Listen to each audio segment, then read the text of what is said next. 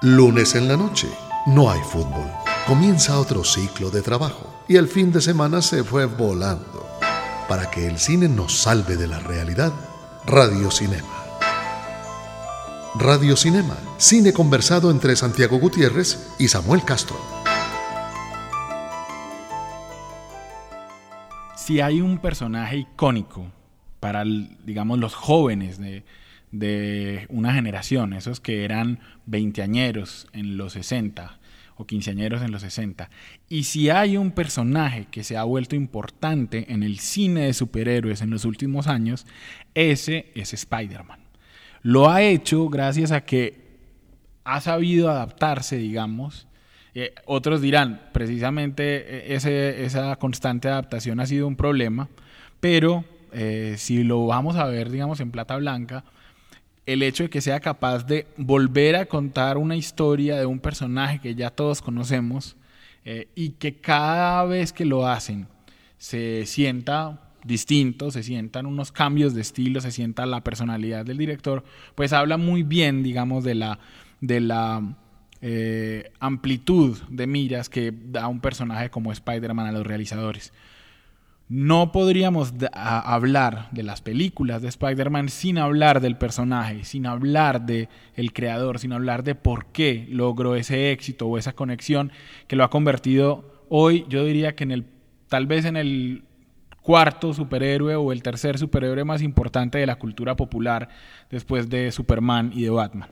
Hoy vamos a dedicarle este radio cinema a hablar de Spider-Man y por supuesto a desglosar un poco de la última Spider-Man que tenemos en nuestras pantallas, Spider-Man Homecoming. Nos hacen reír, soñar y llorar. Aún así, no los conocemos. Personajes del cine en Radio Cinema.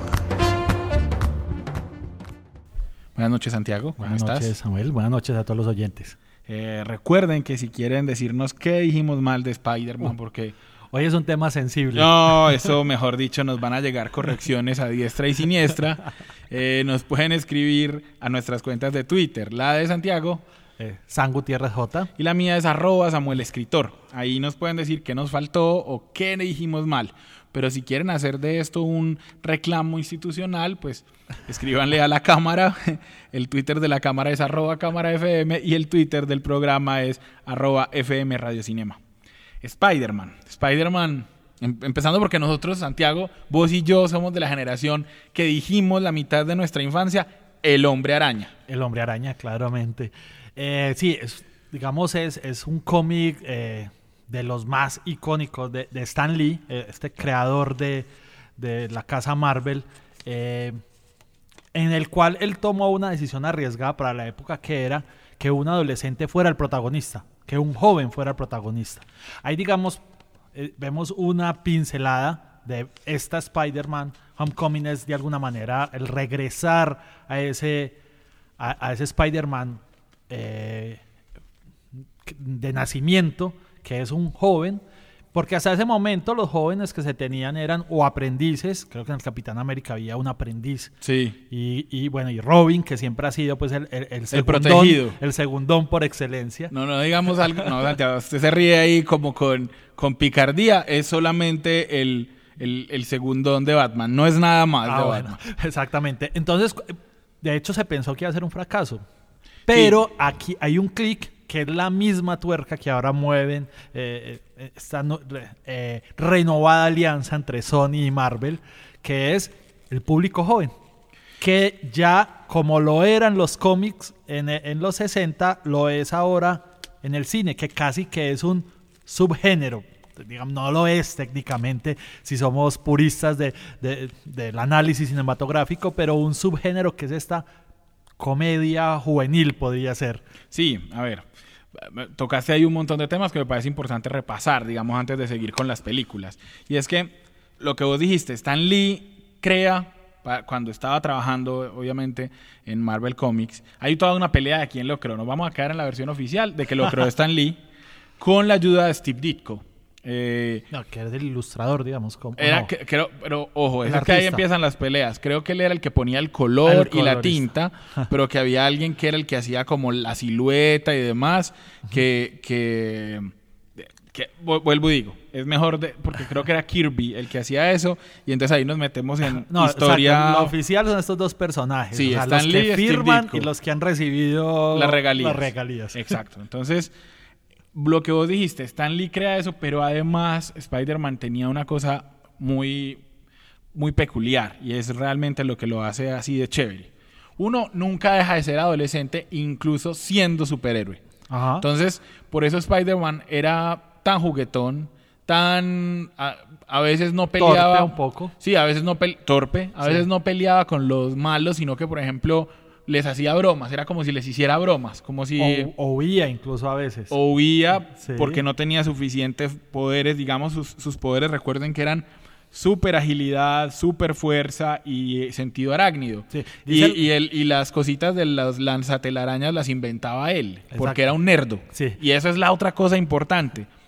Eh, Spider-Man es la reivindicación del nerd. Entonces, o sea, eres un nerd.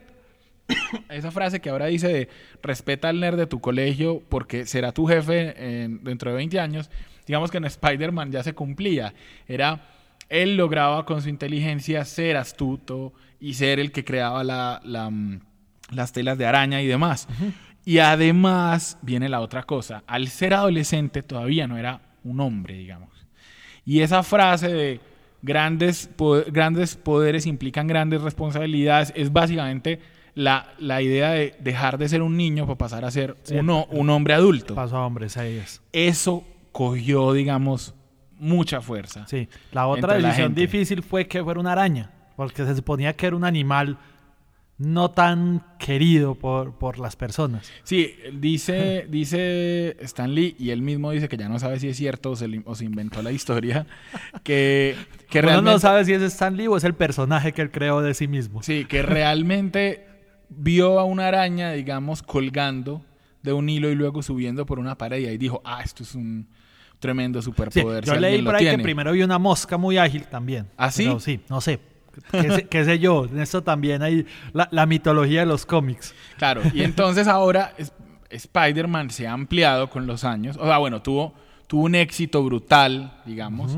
Recordemos que la primera aparición fue en la antología Amazing Fantasy el, en agosto de 1962. Les dieron una página porque pensaron que iba a ser un fracaso. Exacto. y resultó que fue un éxito. Ajá. Un éxito brutal. Un éxito que ha acompañado a Spider-Man desde ese momento, que lo ha, ha- ha hecho que una de las series de cómics más importantes de, de todos los tiempos sea The Amazing Spider-Man.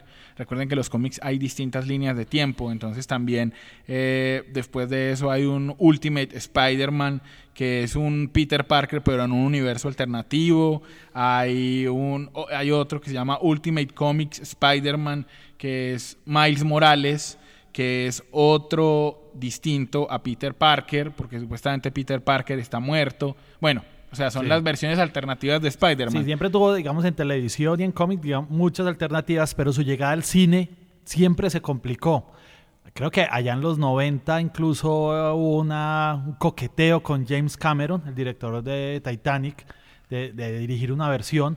Pero alguna vez en una entrevista, eh, Stan Lee decía que, que el, el swing eh, eh, las telarañas Sí. de Spider-Man requería de un desarrollo tecnológico que el cine solo alcanzó hasta este siglo. Sí, pues es que yo me acuerdo, yo no sé si vos, yo me acuerdo comiendo pan con mermelada y, y quesito, viendo la serie, la serie de personas reales, que era que en realidad en esa serie Spider-Man nunca, uno nunca lo veía, o sea, lo veías trepar por el muro, lo veías llegar como saltando a una parte, pero nunca lo veías balanceándose en la telaraña. Claro, porque, a ver, el efecto de volar Superman, digamos, bajo el efecto de una pantalla verde era un poco sencillo de lograr. El efecto de Batman y Robin su- escalando simplemente era hacer eh, Un cambio de posición de la cámara. posición de cámara, pero hacer que realmente la gente se metiera en ese tema era complicado. Y para acabar de ajustar, no sé si para sus cuando empiezan el proyecto, no sé si recuerdan, algunos ya eh, cine hace un tiempo lo recuerdan que fue polémico porque, porque aparecían las Torres Gemelas y justo en el 2001 la, la- las derriban. Claro.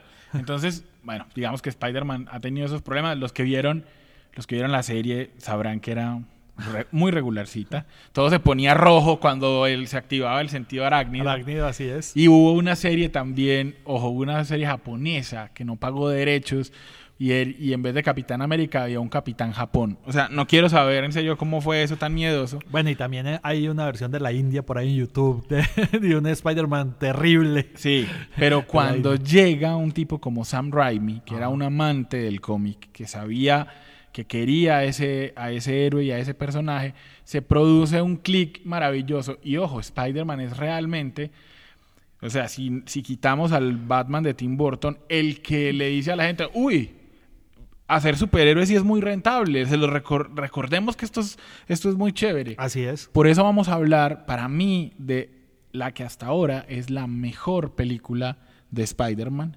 eh, y la que nos permite hablar un poco de sus complejidades como personaje y de una cosa muy importante, de los villanos de Spider-Man, que es tal vez lo mejor que tiene eh, ese personaje y, y algunos de los mejores villanos de Marvel. Se ganaron su lugar en nuestra memoria y en la historia del cine. Clásicos de ayer y de hoy en Radio Cinema. Santiago, para mí, antes de la de ahora que me gustó mucho, la mejor película de Spider-Man que se había hecho era Spider-Man 2. Sí, a ver, Sa- eh, Sam Raimi hace dos, dos partes eh, que se llama... Él hizo tres. Ma- él hizo tres, perdón, se hizo la de Venom también. Eh, y se decía, se especulaba que lleva a ser la 4 y la 5 y que las iban a grabar eh, Juntas. juntas. Eh, esto, digamos, él lo negó después y hubo un problema ahí con, con el estudio creativo que, digamos, rompieron esta línea. Lo cual ahí va una de las grandes virtudes de esta franquicia, que es con la salida de un director ha sido una oportunidad para reinventarse. Y cada director ha, asumido cambiando el actor de entrada. La, el- el- el- la decisión de Tobey Maguire como Spider-Man fue una decisión arriesgada por parte de Sam Raimi. Sí, pero yo la veo, yo Aunque lógica, en, en retrospectiva la veo buena. O sea, Buena. Sí. Te voy a decir por qué. Porque para mí, en ese momento me parecía que la- el, el contraste entre, entre Peter Parker, soy una hueva, y Peter Pa- y, por y- favor, estamos en radio. No, pero ya Rigo, Rigo Ah. en estos días, Rigoberto demostró que uno puede decir eso públicamente. Está bien. Y, y el Spider-Man, soy un, soy súper teso, más ágil que todos, era muy bueno. Sí. Lo, uno le permitía, digamos, entender por qué, por qué era tan chévere para Peter Parker incluso permanecer oculto todavía en su identidad secreta, porque es que podía ser dos personas, que es mucho de lo que son los adolescentes. Sí. O sea, el, el adolescente es una cosa en su casa y otra cosa es el adolescente por fuera. Eso era parte de lo que quería recalcar también. Y también Stan Lee. escoger a Kristen Dunst como, como el, el interés femenino también es una decisión. Porque Kristen Dunst no es la mujer voluptuosa, espectacular, que tampoco es Mary Jane, digamos, en, en- en- en el cómic, pero es una belleza normal. Incluso para algunas personas ni siquiera puede ser bonita. Entonces, así un personaje muy cotidiano. Estoy de acuerdo con vos que el segundo, la segunda película es mejor que la primera en gran parte porque el eh, Octopus de Alfred Molina es muy poderoso. Uf, es, es- muy poderoso porque, porque Alfred Molina, bueno, va- varias, varias anécdotas. Michael eh, Chabon o Chabón, o como le quieran decir, el escritor, eh, fue uno de los que participó en la historia de aquí. Él quería que el Octopus fuera eh, tuviera la misma edad de Peter Parker y que fuera un nerdo científico y, que él hiciera la araña que picaba a Peter Parker. Eso se consideró muy complejo para el asunto pues digamos para desarrollarlo, pero lo dejaron en los créditos de la historia y Alfred Molina hace un, un tremendo eh, Doctor Octopus porque es un Doctor Octopus ciego de venganza, pero que era un tipo brillante y no deja de ser brillante nunca. Incluso eh, un signo de su inteligencia es el sentido del humor, que permanece siempre. Si, a ver, Spider-Man es el, es el superhéroe que conversa. No hay nadie, no hay ningún otro superhéroe que hable más que Spider-Man. A pesar de que le damos la boca. A pesar de que no le veamos la boca. O tal vez gracias a eso. Gracias a eso, sí. Entonces es todo el tiempo está hablando Spider-Man, todo el tiempo. Y Octopus le daba la réplica, era capaz de decir cosas eh, bacanas o de responderle bien. Y Alfred Molina no era tampoco como como el villano que uno pensaría, pues porque no era ni atlético, ni ágil, pero se veía muy poderoso con, con precisamente con los tentáculos que tiene Octopus. Que también era medio torpe, digamos, él nos terminaba de saberlos manejar. Sí, era, eso fue muy bueno. Raimi, Raimi logró, digamos, una, una combinación tremenda entre comedia, drama, la tragedia romántica del villano es la misma tragedia romántica de Spider-Man, de ya no poder estar con la mujer que quiere. Eso fue, eso fue muy bueno. Y además tiene unas eh, action pieces, es el término en inglés, como unas secuencias. eh, para que se acuerden, uno habla de en Superman, la secuencia de Superman deteniendo el tren.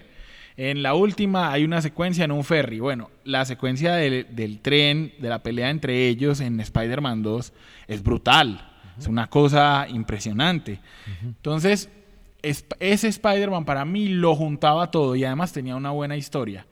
Que me parece que ese fue el problema tanto de la 3 como del, de Amazing Spider-Man, la que fue con Andrew Garfield, la 2. Ah. Pasaban demasiadas cosas. En esa 2 de Garfield había demasiados villanos. Eh, eso hacía que no fueran interesantes dramáticamente.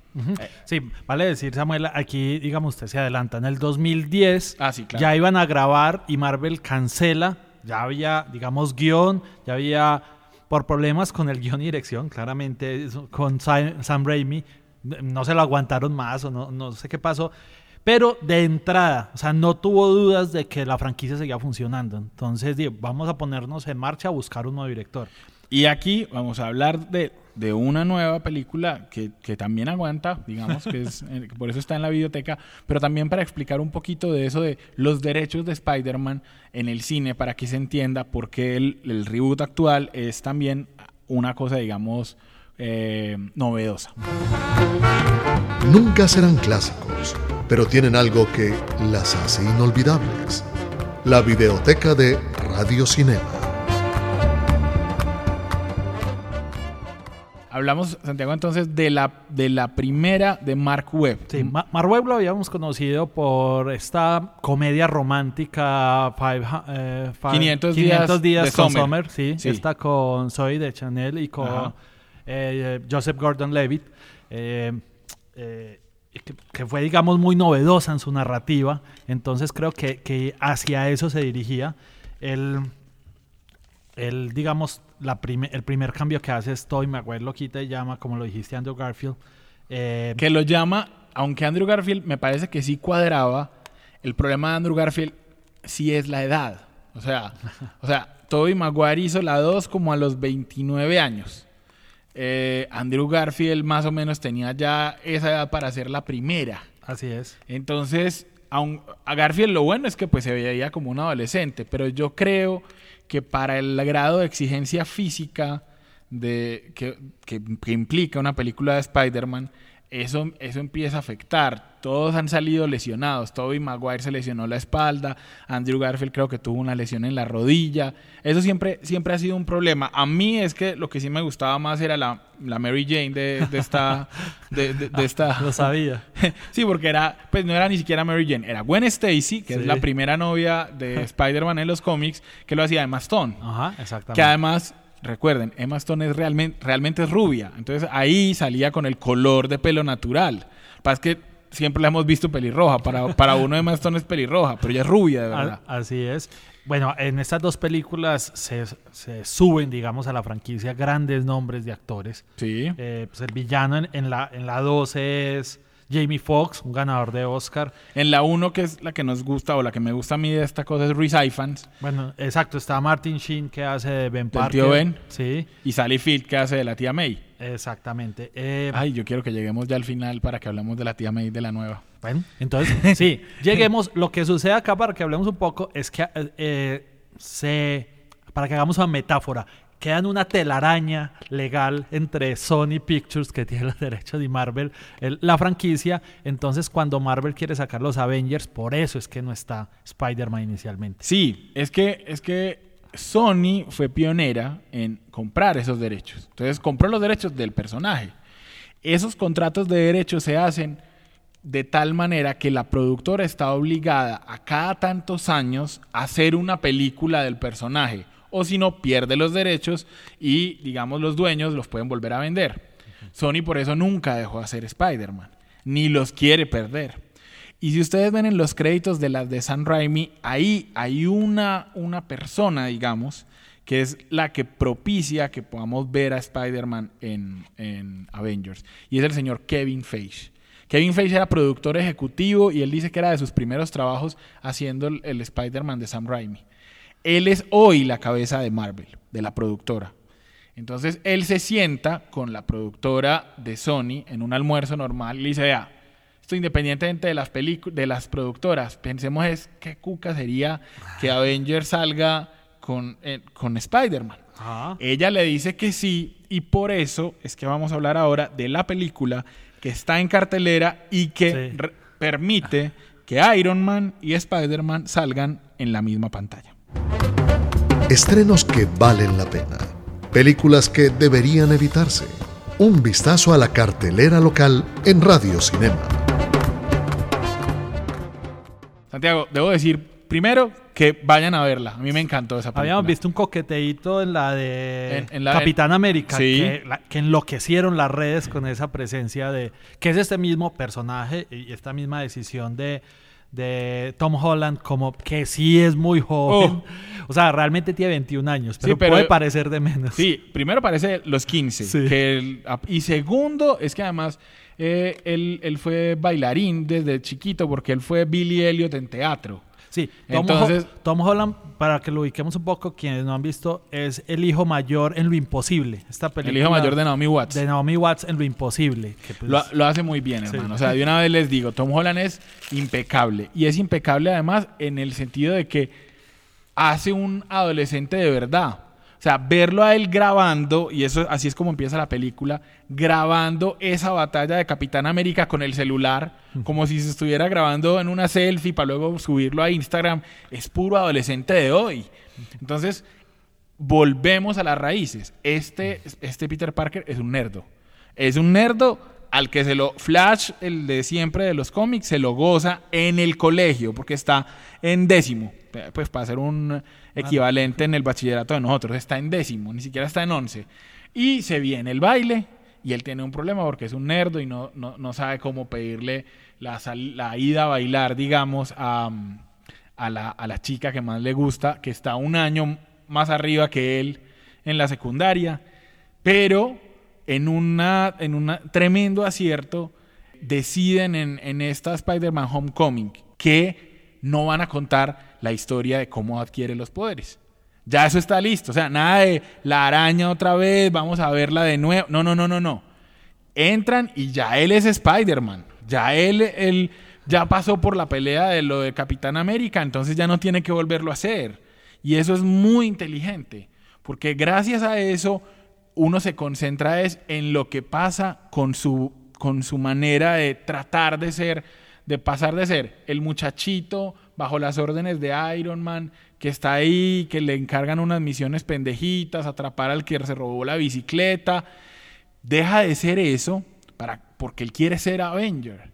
Entonces, cuando se mete con un villano de verdad, que en este caso es Michael Keaton haciendo de Vulture eh, o, del buitre, que fue el primer villano de las caricaturas con el que se enfrentó eh, Spider-Man, hay otro, otra pista con lo del origen, pues lo que, lo que tenemos es una película que funciona, ojo, como una comedia de adolescentes de John Hughes. o sea, vos estás ahí, vos te sentís en, en The Breakfast Club.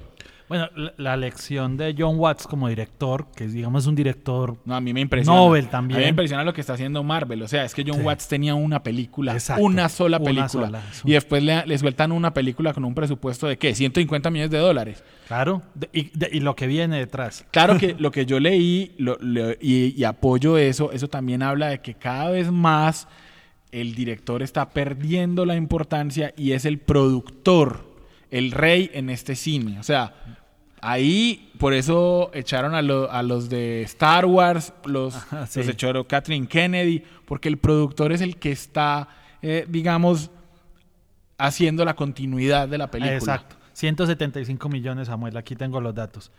Que no alcanza el presupuesto de las anteriores, eh, excepto la primera Spider-Man, que ya superaba los 200, pero es igual válido. Bueno, yo solo quiero decir, váyanla a ver, se van a divertir mucho, van a ver a una tía May que hasta Iron Man le, le echa medio el perro, le echa indirectas. ¿Qué actriz es? Es Marisa Tomei, Ah, sí, ya. Santiago. no, es Marisa Tomei, ya, ya lo dije. Váyanla a ver, eso es muy raro, uno, uno sintiéndose atraído por la tía May, uno se siente mal y viejo, pero ¿qué hacemos?